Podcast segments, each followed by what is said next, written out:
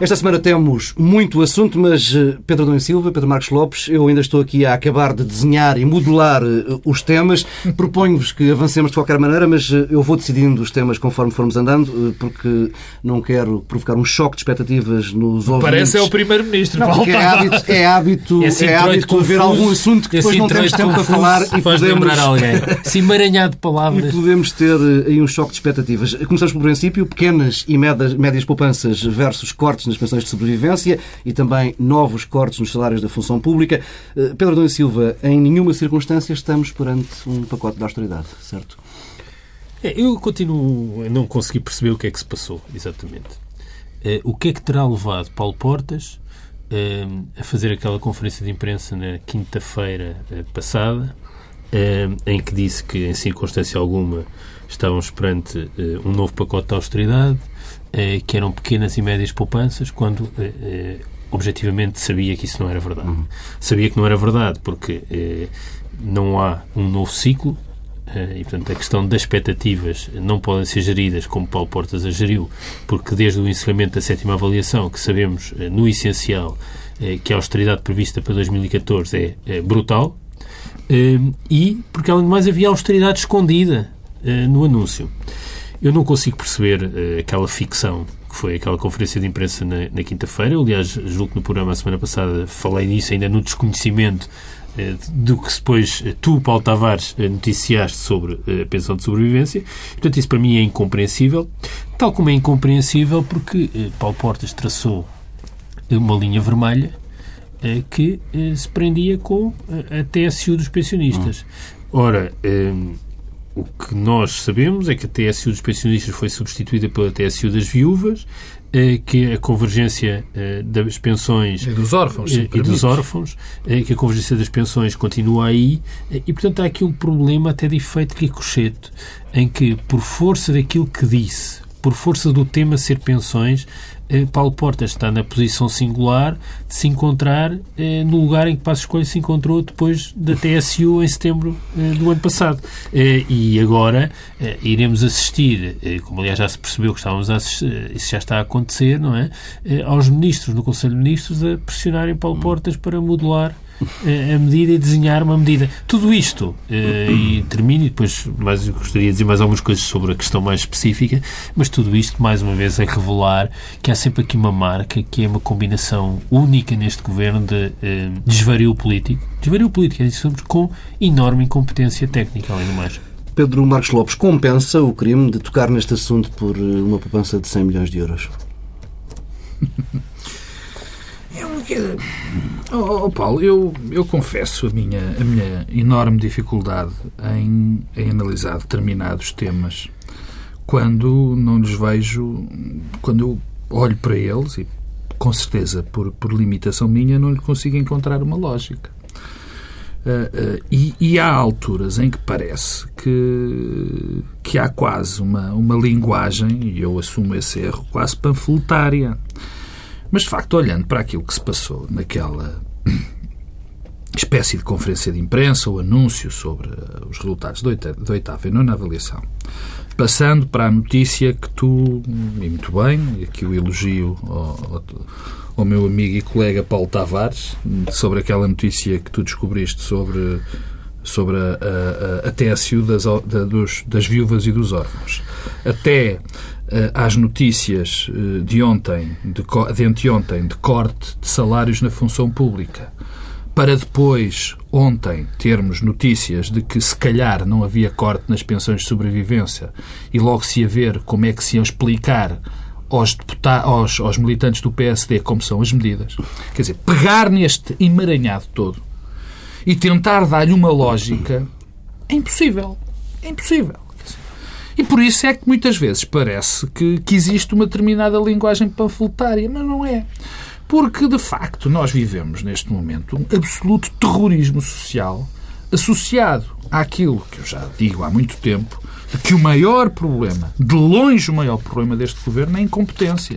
Não há, de facto, há, há assim uma linha ideológica muito perdida, que já não se sabe bem, há, é uma violentíssima incompetência. Incompetência não só nas medidas, na maneira como se falam das medidas, na maneira como se volta atrás. Quer dizer, E com isto semeia-se completamente o pânico nas populações. Já passou quase uma semana, ainda não sabemos. Ainda não sabemos é- rigorosamente nada. Nós estamos em Mas à presença. hora que está a ser Isto não é de programa, não agora. sabemos.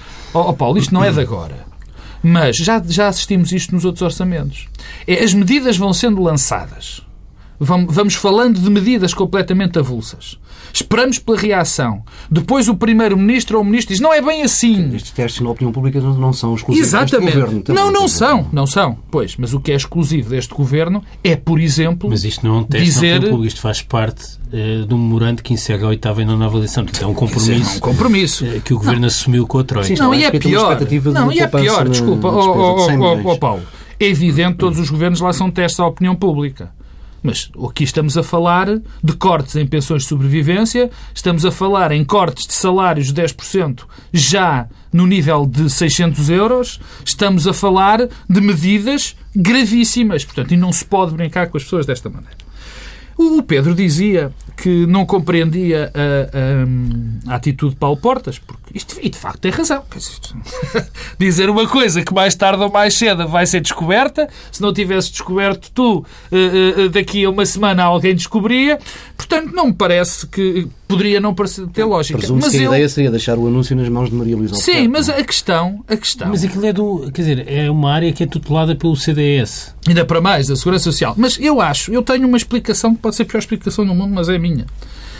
O clima de, de, de atirar para a frente os problemas, o clima de deixar passar um dia, Esse que atirar para a frente estás a falar do guião da reforma do Estado. de tudo, não, mas de tudo. orçamento para 2014. Tudo, de tudo. Não, quando eu digo o clima de atirar para a frente e de empurrar a barriga, quero dizer isto. Quer dizer, Paulo Portas tenta sobreviver por, todos, por todo- toda a forma. Como o Primeiro-Ministro tenta eh, sobreviver de toda a forma. Um dia passado é ótimo.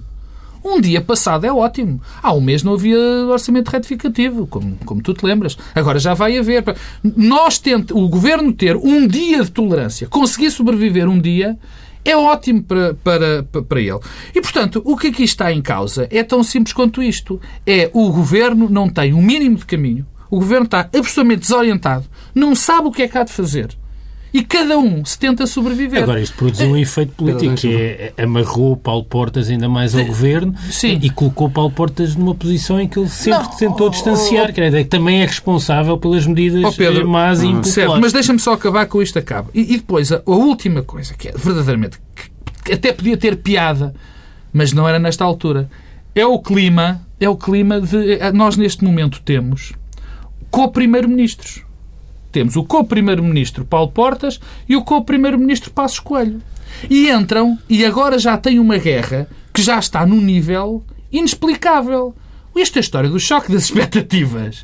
Obviamente foi o Paulo Portas disse que não há austeridade. Imediatamente veio o co-primeiro-ministro Passos Coelho dizer não, não, atenção, atenção que se calhar vai haver, é cuidado curioso. com as Este tema, expectativas. este tema do choque de expectativas e do novo ciclo é curioso porque, na verdade, revela que se antes, quando Gaspar estava no governo, tínhamos dois governos, Gaspar e Portas, eh, com, eh, com equilíbrios dif- diferentes ao longo do tempo e com ministros a juntarem-se uma parte e outra ao longo do tempo, agora passámos a ter três, porque ainda há uma terceira parte, porque quem começou com a narrativa do novo ciclo foi também Poiás Maduro. Portanto, nós temos aqui várias nuances que são, só introduzem ruído. Pedro Silva, e quanto à questão mais substantiva das eh, pensões, isto há algum racional, alguma Não, racional eu- para eu, para mim, isso, quer dizer, daquilo do pouco que se conhece, que é praticamente uma linha, não é? Que se fala de condição de recursos. O que é que sabemos? Sabemos que há uma meta, 100 milhões de euros, e condição de recursos. Isto é completamente absurdo. Eh, É absurdo e, aliás, eh, obriga eh, a recordar um conjunto de coisas que deviam ser elementares, mas que aparentemente não, não passaram pela cabeça do Ministro da, da Segurança Social, do Vice-Primeiro-Ministro, do Primeiro-Ministro. Quer dizer, ninguém percebeu algumas coisas eh, eh, essenciais. Nós todos, quando pagamos a taxa social única, a taxa social única está desagregada por riscos. Aqueles 35% que nós pagamos, 20 pontos percentuais são para o risco de velhice. Quando recebemos uma pensão de velhice. Eh, 5 pontos percentuais para o risco de desemprego. E há 2,4 pontos percentuais que é para o risco de morte. Ora, a menos que a ideia seja dar uma prestação a quem já morreu, não sei se as pessoas, tipo, pós-mortem, ficam a receber uma prestação, eh, a pensão de sobrevivência é contributiva. Nós, os três que estamos aqui, contribuímos para um risco do qual não vamos beneficiar. É porque só, só por absurdo, no dia da nossa morte, dissesse agora este senhor morreu e vai receber uma pensão. Mas há várias prestações Eh, assim, não é? E, portanto, é? eh, a primeira ideia tem sido dito, bem, isso é uma pensão, uma prestação que não é contributiva. É falso. Tem uma lógica contributiva. É a mesma coisa que é assim. Eh, Um de nós amanhã tem um acidente de automóvel. Isto tem a ver com a condição de recursos. Quer dizer, bem, agora vamos aplicar a condição de recursos a uma prestação contributiva. Um de nós tem um acidente de automóvel, espatifa o carro todo e tem de pagar um arranjo de 5 mil euros. E a companhia de seguros com quem nós temos uma apólice que pagamos sempre, tudo, diz: "Epá, tenho muita pena, mas eu sei que o senhor ganha muito dinheiro, portanto não lhe pago o arranjo do carro. Ora, eh, a lógica da condição de recursos aplicada a uma pensão que resulta de descontos, é um seguro social, é, é esta mesmo, que era agora a Segurança Social passava a dizer ah, temos pena, o senhor descontou, o seu marido descontou a vida toda, morreu, mas olha, não lhe vamos dar a prestação. Isso é completamente absurdo. E é tanto mais absurdo porque há duas coisas que também importa eh, dizer. Uma que é o seguinte. Estas pensões de sobrevivência, que em Portugal eh, são para aí dos anos 50, 60, mas que no resto da Europa são, eh, em muitos casos, do fim do século XIX, têm uma lógica. É um período em que as pessoas estavam, tinham participações de- desiguais no mercado de trabalho. Os homens estavam no mercado de trabalho e as mulheres ou não estavam ou tinham salários muito baixos. E a ideia das pensões de sobrevivência é garantir que na morte de um, a economia doméstica não perde eh, muito significativamente rendimentos, que é uma coisa completamente compreensível. Ora, eh, eh, cortar brutalmente para pessoas que ainda fazem parte dessa tradição de participação no mercado de trabalho tinha um efeito que é, pura e simplesmente, obrigar alguém que, per- perante a morte, ainda a reajustar a sua, eh, a, a sua eh, circunstância. Deixa-me dizer uma coisa final sobre isto. É que, eh, para sublinhar a falta de linha e de racionalidade política na ação do Governo, sistematicamente, aliás, a semana passada, no último debate quinzenal, sistematicamente Pedro Passos Coelho diz uma coisa assim sobre as pensões mínimas, que é os senhores congelaram as pensões mínimas e nós aumentámos as pensões mínimas. Que é uma coisa que não faz sentido nenhum, porque em Portugal, há uns anos, há uma coisa que é o complemento solidário para idosos, que significa que todos os idosos, a partir de um certo rendimento, têm direito a um complemento, independentemente daquilo que são as suas pensões. Ora, eh, o que nós devíamos estar a caminhar era exatamente nas pensões, nas prestações que não são contributivas, que não resultam do esforço de descontos de cada um, a sublinhar essa lógica de condição de recurso. Agora eu pergunto-me, que raio de governo é este e o que é que vai na cabeça destes ministros e deste primeiro-ministro que, ao mesmo tempo, são favoráveis a aumentos de pensões não contributivas e, e congelam o complemento solidário para idosos e a lógica de, de condição de recursos. E depois vão introduzir esse princípio da condição de recursos no último sítio onde deviam fazer, que era no regime contributivo e ainda para mais nas pensões de sobrevivência. Isto mostra bem que, para além da questão política, porque há aqui sempre uma questão política, que é desmantelar o Estado Social, torná-lo residual e ao serviço apenas dos mais pobres, afastando as classes médias do Estado Social. Esse é o propósito político. Mas isto é feito com um nível de incompetência técnica e de, e de incoerência nas decisões e já não é só entre áreas diferentes, é mesmo na política sobre pensões. Ninguém consegue perceber o que é que este governo quer para as pensões e de política de pensões, porque pura e simplesmente, e o mais provável é não, não saber o que é que quer. Que, aliás, tem outra, outra prova. Eh, o CDS que tutela a Segurança Social desde o início deste governo e Paulo Portas mas mostrou-se sempre muito espantado com a quinta avaliação, com os 4 mil milhões, com as convergências eh, das pensões, com a TSU dos pensionistas, mas isso, se isso aconteceu, foi por enorme desatenção, por enorme desatenção de, de Mota Soares, eh, que era eh, ministro já à época. Pedro Marcos Lopes. Não, há, há aqui um detalhe ou dois detalhes que eu queria, que eu queria salientar. O primeiro tem a ver com, com o problema que vai existir ao, ao, ao CDS e ao Paulo Portas para te arranjarem uma coerência discursiva eh, que eu reputo de praticamente impossível. Vai dar dizer, trabalho. Estamos a falar de várias linhas vermelhas que, que estão a ser ultrapassadas. Depois, fazer notar aquilo que se passou quinta-feira no, no Parlamento, em que o Partido Social Democrata, enfim, mostrou algo de, de- de curioso. A- A maior parte dos jornalistas, a maior parte do- dos, do- dos noticiários eh, falaram de, de uma falta de solidariedade do Partido Social Democrata com, com o CDS nesta questão. João Almeida, João Almeida ficou... foi deixado quase sozinho, não é? Eh, João Almeida ataques foi. da oposição. E, e, e houve quem tivesse lido isso, e eu acho legítimo que fosse essa parte da leitura, de que o PSD se queria afastar dessa medida e, e, e, e, E, que, portanto... oh, Pedro, e queria retaliar. E, pronto, Em relação ao que se passou todo com a barato, TSU, todo- com- Exatamente, todo barato que, essa, que a leitura possa ser essa, de que se queria retaliar em relação à TSU, de barato que quisesse deixar o CDS sozinho, dou de barato que agora provem do veneno que nos fizeram eh, tomar, de barato isso tudo. Mas eu acho, ou quero achar, melhor, eu quero achar que a razão é mais profunda. E porquê é que eu quero achar que a razão é mais profunda? Porque eu sei, como todos nós aqui sabemos, que o Partido Social Democrata foi um dos partidos, é um dos dois partidos, que construiu, mal ou bem, o sistema com que nós estamos, estamos a viver. Com mais contribuições numa altura de um partido, com outras contribuições de outras, noutras alturas de outro. Do PS de um lado, do PSD. E, este, e o que se está a fazer é desmantelar uma determinada lógica da segurança social que sempre foi a do PSD. E o que é que eu quero dizer com isto? Quero concluir dizendo que se calhar não foi só uma questão de microguerra política.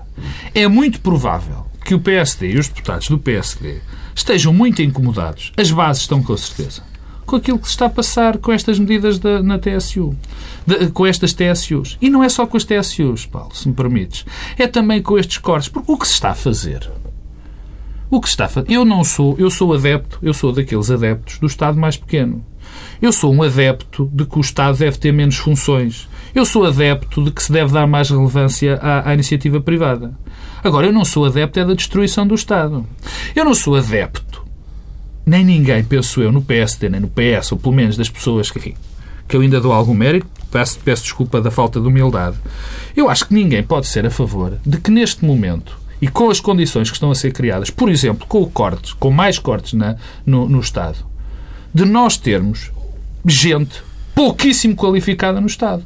Isto, a pior coisa que pode haver é um Estado sem gente qualificada a trabalhar. E é o que nós estamos a fazer. E é o que esta política está a fazer. E eu gostava de saber em que manual liberal ou em que manual social-democrata é que está que se tem de destruir o Estado. Quer dizer, e no fundo é isso que se está a fazer. Portanto, nem sequer há uma lógica. É só uma palavra. Incompetência e cegueira. Mais Bem, vamos uma que eh, são duas. Mudar de assunto, saltar para um outro eh, tema. Eh, Depois das incorreções factuais a propósito das declarações ao Parlamento pela passagem na SLN, Rui Machete eh, foi a Angola, deu uma entrevista à Rádio Nacional de Angola eh, que provocou uma grande polémica. Temos, eh, Pedro Silva, mais um ministro que está enredado numa teia de onde só poderá sair saindo do governo. Sim. Ou a tolerância em relação a casos destes já está tão alta que já não há efeitos. Não, isso é. As duas, as duas, duas perguntas eh, parecem eh, contra- que se contradizem, mas não. É, é sim às duas. Ou seja, eh, a, a posição do, de Rui Machete é insustentável eh, e eh, já não acontece nada. Porque eh, ninguém, não acontece nada. Pedro, desculpa lá, não, tu não percebeste, há uma parte, tenho, tenho que dizer isto. Eu ouvi outra vez o Primeiro-Ministro dizer, ah, o senhor quer se demitir, mas eu não deixo. Não, não, quer dizer, não, não acontece nada. Nenhum ministro sai. Aliás, eh, Passo Escolho, naquela conversa que teve eh, na televisão, eh, uma das coisas que, na parte, aliás, na parte que já não era conversa, onde ficou, aliás, muito irritado com as perguntas do Carlos Daniel, eh, disse que não havia nada de grave com Rui Machete, julgo que a expressão é esta, e mesmo que, mesmo que houvesse, não, Mesmo que ele não aceitaria Não a aceitaria. admissão. Que é um conceito eh, novo. Então acho que vale a pena começar então por de facto não acontece nada. Eu não sei exatamente o que quer dizer grave, talvez assaltar multibancos, roubos por esticão na rua, porque eh, Rui Machete, eh, daquilo que sabemos, há três coisas que já fez. Eh, uma, mentiu eh, ao Parlamento, disse que não era eh, detentor de ações da SLN e era, e depois, eh, como se não bastasse, ainda foi esta semana a dizer que era só detentor de 0,01%. Portanto, era um pequeno acionista. Se havia mentira. A mentira, a, portanto, a gradação da mentira era, ah, afinal não tinha metade do, do BPN não era de Rui Machete, era só 0,01. Está bem, tinha dito que não tinha qualquer ação. Não sei se vocês costumam esquecer das ações que têm, eh, ainda para mais. eh, Sendo membro dos órgãos dos sociais. órgãos sociais, eh, dos órgãos sociais e só daquilo que é o maior escândalo financeiro da democracia portuguesa. Uh, como é que alguém se pode esquecer de uma coisa destas? É, muito, é, é de facto surpreendente. É um pouco como Paulo Portas, que também uh, disse que na, sexta, no, na segunda-feira, que na quinta-feira não sabia, porque aquilo ainda não constava. Não estava ainda uh, desenhado à medida. Portanto, vamos acreditar, vamos acreditar em Paulo Portas e Rui Machete, vamos acreditar. portanto, uma coisa que fez, segunda, é uma notícia, salva, Pedro, é uma segunda, uma segunda notícia, recebeu eh, participação nas reuniões da SLN através de seguros de vida, o que julgo configura a evasão fiscal. Numa maior, qualquer democracia uh, europeia institucionalizada deixaria automaticamente de ser membro do governo. Bem, e, finalmente, eh, desvalorizou a separação de poderes, disse eh, numa rádio em Angola eh, que ia dar uma palavrinha ao Ministério Público, meter uma cunha no Ministério Público para resolver os problemas burocráticos e o preenchimento de formulários e que tinha pedido informações e tal e que não, não se passava nada. Depois já veio dizer que a preocupação era com a violação de segredo de justiça. Não foi isso que disse na entrevista, mentiu outra vez. Bem, perante isto, não acontece nada. Eu... Não, a preocupação com a violação de justiça é que ele, no fundo, depois também viola. Sim. Ou antes também viola, não é? é, é o, que é, o que é que se pode dizer sobre isto? Em primeiro lugar, o Presidente da República, de certa forma, já desautorizou e demitiu o Rui Machete porque disse uh, isso não me compete a mim, compete ao Primeiro-Ministro. E deu completa razão. E deu completa razão à Procuradora-Geral. E das duas, uma, o Procurador-Geral está a mentir, ou o Rui Machete está a mentir, quer dizer, não há aqui terceira via. Uh, e e pronto, e fica tudo na mesma. Eu, eu, eu diria que um, isto pelo menos tem um efeito, a meu ver, positivo. É que quando o Rui Machete entrou para o governo, uh, foi apresentado como um estadista, alguém com atrás de si traz um, cabelos brancos, cabelos brancos, grande maturidade política, bom senso, todas essas coisas fabulosas. Uh, e uh, talvez isto sirva para ilustrar que a conversa retórica sobre os políticos de antigamente eh, se calhar não corresponde tanto à verdade. Uh, e os políticos antigamente muitas vezes não estavam era, uh, habituados ao escrutínio democrático, que felizmente hoje é muito, muito superior. E a ideia, devo dizer que a ideia de termos um Ministro dos Negócios Estrangeiros que ajoelha ao país perante outro país, que foi isso que fez. Não ser, esse, é, esse ponto em que acabas de falar não devia ser por si só motivo para que saísse do governo. Mas eu. Mas, Só mas quantos. Deixa-me falar, deixa-me interromper. Quantos motivos é que é preciso são precisos para um cidadão ser. há o cúmulo de motivos. Mas, mas sim, motivos Sobretudo que isso é público. Quer dizer, se eu tivesse feito na, no recado já era grave. Gabinete, mas, pois, mas, eu... mas isso é normal em diplomacia. Mas Vamos lá ver. Não, nós temos, é normal oh, Paulo Tavares, nós temos uh, já ouvi um vice-primeiro-ministro que era ministro dos negócios estrangeiros até há 15 dias que eh, se falava sistematicamente de um protetorado. Qualificava o país como sendo um protetorado. Temos um ministro dos Negócios Estrangeiros que eh, pede desculpa. Quer dizer, os casos na história eh, diplomática de pedidos de desculpa. Bem, a Alemanha pediu desculpa a seguir à Segunda Guerra Mundial, são coisas desse género. Pedir desculpa. Portugal pede desculpa porquê em relação à Angola, porque estão a ser investigados uns membros do governo, uns generais e o Procurador-Geral angolano. Pedimos desculpa que isto é uma coisa de uma gravidade, mas temos um Primeiro-Ministro que também eh, fala eh, da nossa situação do ponto de vista da independência e da autonomia política, nesse mesmo discurso sim, eh, das sim. expectativas, uhum. mais ou menos da mesma forma, portanto, nada disto me espanta. Pedro Marcos Lopes. Bom, eh, tentando manter a compostura, eh, só há duas possibilidades neste caso. Primeiro, eh, o Dr. Machete não disse inverdades, não, não cometeu incorreções factuais, eh, não teve afirmações menos felizes. O Dr. Machete mentiu. O Dr. Machete é mentiroso. É um facto. Ou pelo menos é um facto que pode ser desmentido de outra forma. Se o Dr. Machete não foi mentiroso, ou não é mentiroso e não mentiu, a Sra. Procuradora-Geral, Joana Marques Vidal, será. Eu tenho tendência, sou franco, a acreditar mais na doutora Joana Marques Vidal, porque não lhe conheço também incorreções factuais e mentiras, como já, como reconheço ao doutor Machete, nos casos que o Mas, Silva oh, já oh, aqui... Pedro, já deixa-me fazer uma coisa muito breve, que é, o que também é espantoso é que, perante estes factos em que estamos a assistir a um suicídio político de Rui Machete, Rui Machete ainda vem a dizer que é uma campanha orquestrada contra ele e que é a podridão dos hábitos Não, eu políticos. faço parte dessa campanha. Eu faço parte de uma campanha contra o Dr. Machete. Mas que o maestro é ele. Ah, pois não, o problema é esse. Eu faço parte dessa Digamos campanha. que não ajuda. Eu faço parte dessa campanha, não conheço é mais ninguém. Ainda não fiz nenhuma reunião, nem Não, mas há casa, um, nem há um maestro dessa campanha. Há Que é o objetivamente um próprio, maestro. é ele. Bom, mas então, vamos. Eh, Eu, enfim, já disse o que tinha a dizer em relação. Ou é mentira, ou é mais grave. Porque eu, neste caso concreto eh, do Dr. Machete, eu acho que até para ele era preferível. Para ele é melhor que lhe chamem mentiroso do que o resto. Porque o resto é muito mais grave. E qual é o resto?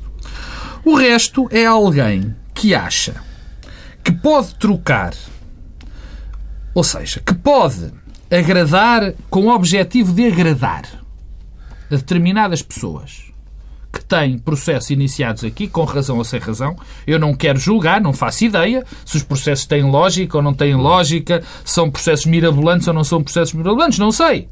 Nem o doutor Machete sabe. Espero eu. Bom, Nem tem que saber. nem tem de saber. Mas o que, eu- o que para mim é muito mais grave, por isso é que eu prefiro que ele, seja, que ele tenha dito mentiras, para mim é muito mais grave é pensar que alguém pode trocar princípios tão importantes como o princípio da, da, da, da- separação dos poderes ou o segredo de justiça ou, ou, não- ou não cometer o crime de, de- de segredo de justiça, que possa trocar esses valores por fazer um jeitinho, por dar uma palavrinha a uns senhores de um, de um país estrangeiro. Portanto, prefiro que seja mentiroso. Porque se eu posso imaginar e conceber Um país estrangeiro onde não é claro que esse princípio vigor. Ou não é claro que esse país viga. Mas, mas, Não, mas é que isso faz acordo, diferença. não, faz diferença, mas não é essa a minha linha, se me permites, neste momento. A questão é muito esta, ou é só esta para mim. Eu prefiro que isso aconteça. O que eu me repugno é ter um ministro do Estado e dos negócios estrangeiros que troca princípios tão fundamentais numa democracia como o princípio da separação dos poderes e o segredo de justiça por uma palavrinha a favor de, de- de negociantes, de- de dirigentes estrangeiros ou no Estado estrangeiro. Mas, quer dizer, mas eu penso e, penso naquilo que ele disse e também me lembro. Quer dizer, tendo nós um primeiro-ministro que disse que a Constituição, afinal, quantos empregos tinha dado a Constituição? Não é? No fundo, se calhar, Rui Machete pensou assim: "Eh, quantos empregos é que o princípio da separação de poderes deu às pessoas? Não é? E, por outro lado. Isso deu alguns, porque se não houvesse, não havia, bastava haver só o Ministro da Justiça, não era preciso ver a Procuradora-Geral, não era preciso ver o Ministério lado- Público e polícias, era tudo a mesma coisa. acordo. E por deu lado- alguns empregos, Sim. também não sejas assim. E por outro lado, em que é que, em que, é que eh, esta história do segredo de justiça contribuiu para diminuir o déficit? Não é? Não contribuiu nada. Portanto, é melhor nós desprezarmos um bocado estes dois princípios para ajudar pessoas que têm ajudado a dar empregos e por acaso têm dado. Portanto, quer dizer, é, é, é- é- é o que eu te digo. Prefiro, eu prefiro achar que o ministro é mentiroso a ter desprezado estes valores. Porque há duas ou três coisas, só se me permites, que eu, que eu, que eu, quero, que eu quero salientar. Primeiro, é em alturas de crise como as que nós vivemos que nós mais cuidado temos que ter com esses princípios. Porque tudo, no clima económico e no ambiente de crise, tudo tende a que nós possamos desprezar esses valores em função da nossa sobrevivência, em função do dinheiro. Esse é o primeiro. Em segundo lugar, eh, também é nesta altura que nós nos devemos ter, devemos ter mais memória. Eu há algo que me indigna neste processo todo. Como é que há gente que está neste governo que andou durante anos a escrever em jornais sobre a verdade, sobre a ética, sobre os valores fundamentais, sobre a mentira, A política da verdade. da política da verdade e agora tem a coragem de se sentar ao lado de Rui Machete. Onde é que nós estamos? Quer dizer, e é estas pequenas coisas. Para acabar, eu só queria lembrar uma coisa que não tem a ver, mas que eu me esqueci do primeiro.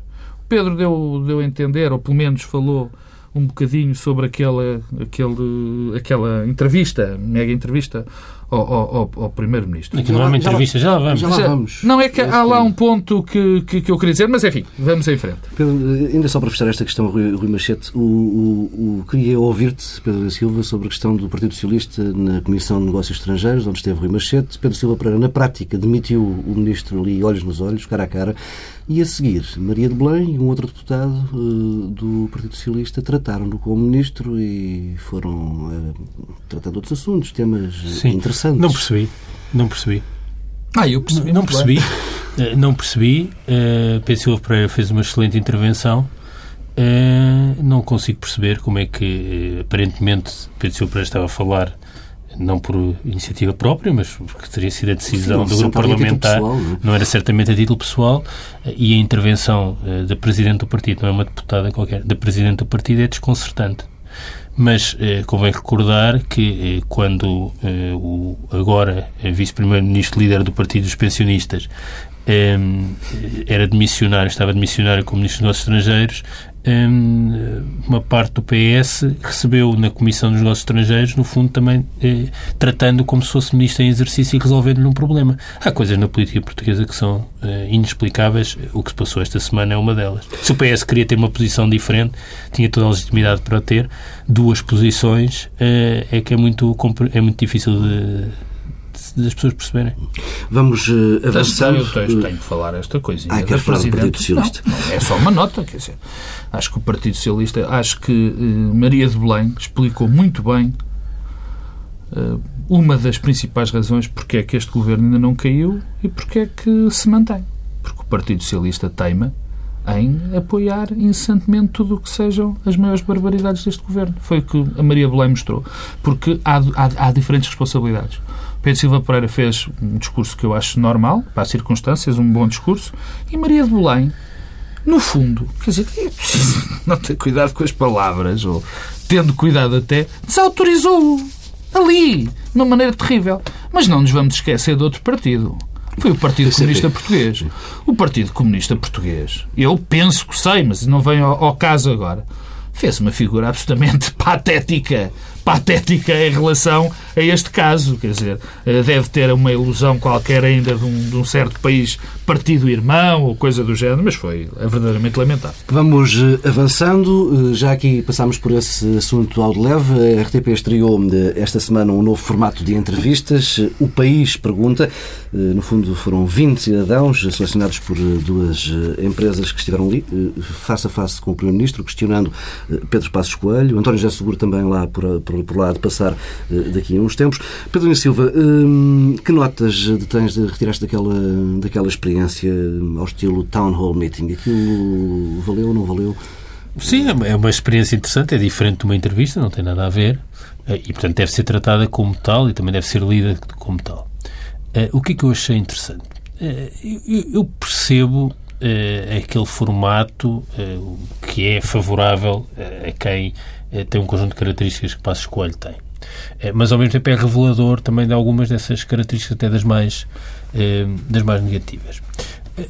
Eu ouvi Passos Coelho, e aliás, como sempre, é difícil nós fazermos um resumo ou fazermos uma leitura daquilo que disse, porque Passos Coelho junta um conjunto de palavras, depois dá um emaranhado de frases e o sentido não é fácil de apreender. E ali isso foi particularmente visível.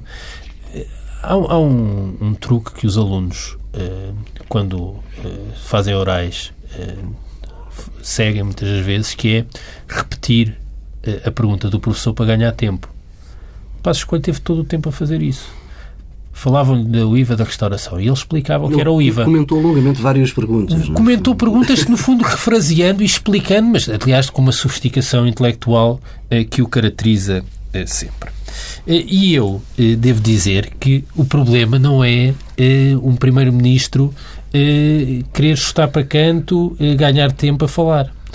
O problema e aquilo que se espera é que, mesmo que sejam perguntas concretas, e as perguntas eram muito específicas, e por isso diferente do registro jornalístico, o que se espera é que traduza eh, em respostas políticas e que dê um sentido e uma orientação política àquilo que são as questões que são colocadas. Ora, isso não, eh, não foi feito.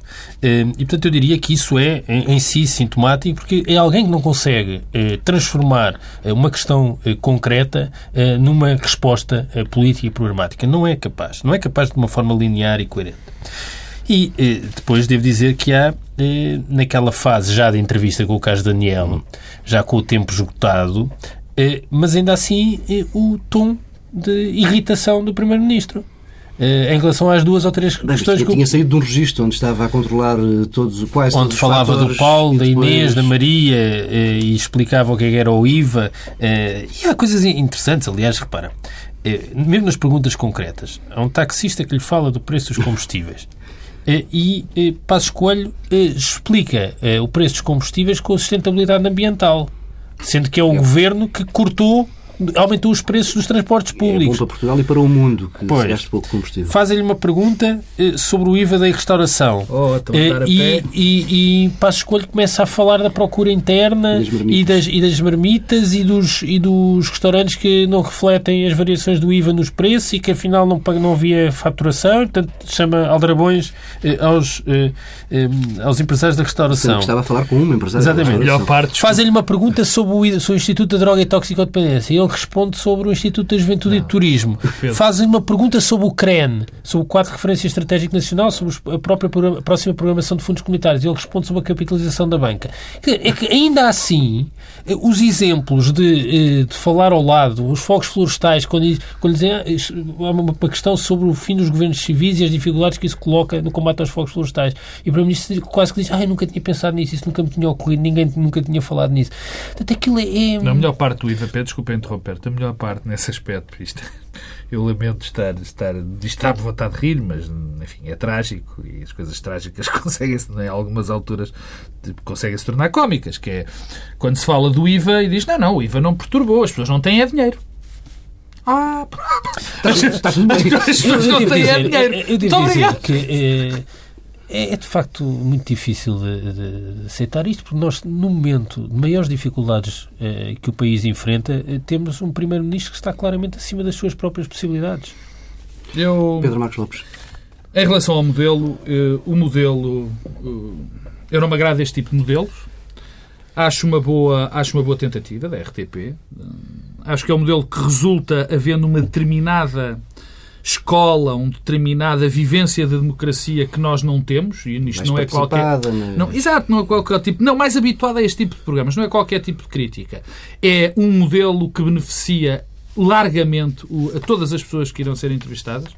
Uh, Passos Coelho correu muito bem a Passos Coelho e vai correr muito bem a, a António José Seguro e vai correr bem a qualquer, a qualquer líder que faça, que faça aquele modelo, porque não há a própria, a própria contestação à resposta. Quer dizer, normalmente um jornalista, aquilo não é um exercício de jornalismo, como nós sabemos, mas normalmente, se, se por exemplo, como é, como é evidente neste caso do IVA, a resposta do Primeiro-Ministro é dizer não, as pessoas não vão, eh, não comem mais fora, não porque o IVA subiu, mas porque não têm dinheiro, era evidente, fosse um jornalista, responderia ao meu caro amigo, mas então esse é que é o problema. Portanto, Ou que os pensionistas estão melhor este ano do que no ano anterior, não é? Sim, quer dizer, como se fosse uma decisão do, do é, governo, como, como é tivesse sido por força do chumbo é, do Tribunal é Constitucional. Bem, portanto, eu acho que este modelo tem essas deficiências, não vai melhorar, vai, vai, vai voltar a acontecer isto, por exemplo, com António José Seguro que vai melhorar. Eu retive uma, uma, uma frase muito perturbante de, de, de Passos Coelho, é essa que eu quero falar. É, é quando, de facto, o, o Primeiro-Ministro está tão confuso das duas, uma. Ou está confuso sobre os seus poderes e o seu papel, ou tem uma visão dele próprio como se fosse o Messias.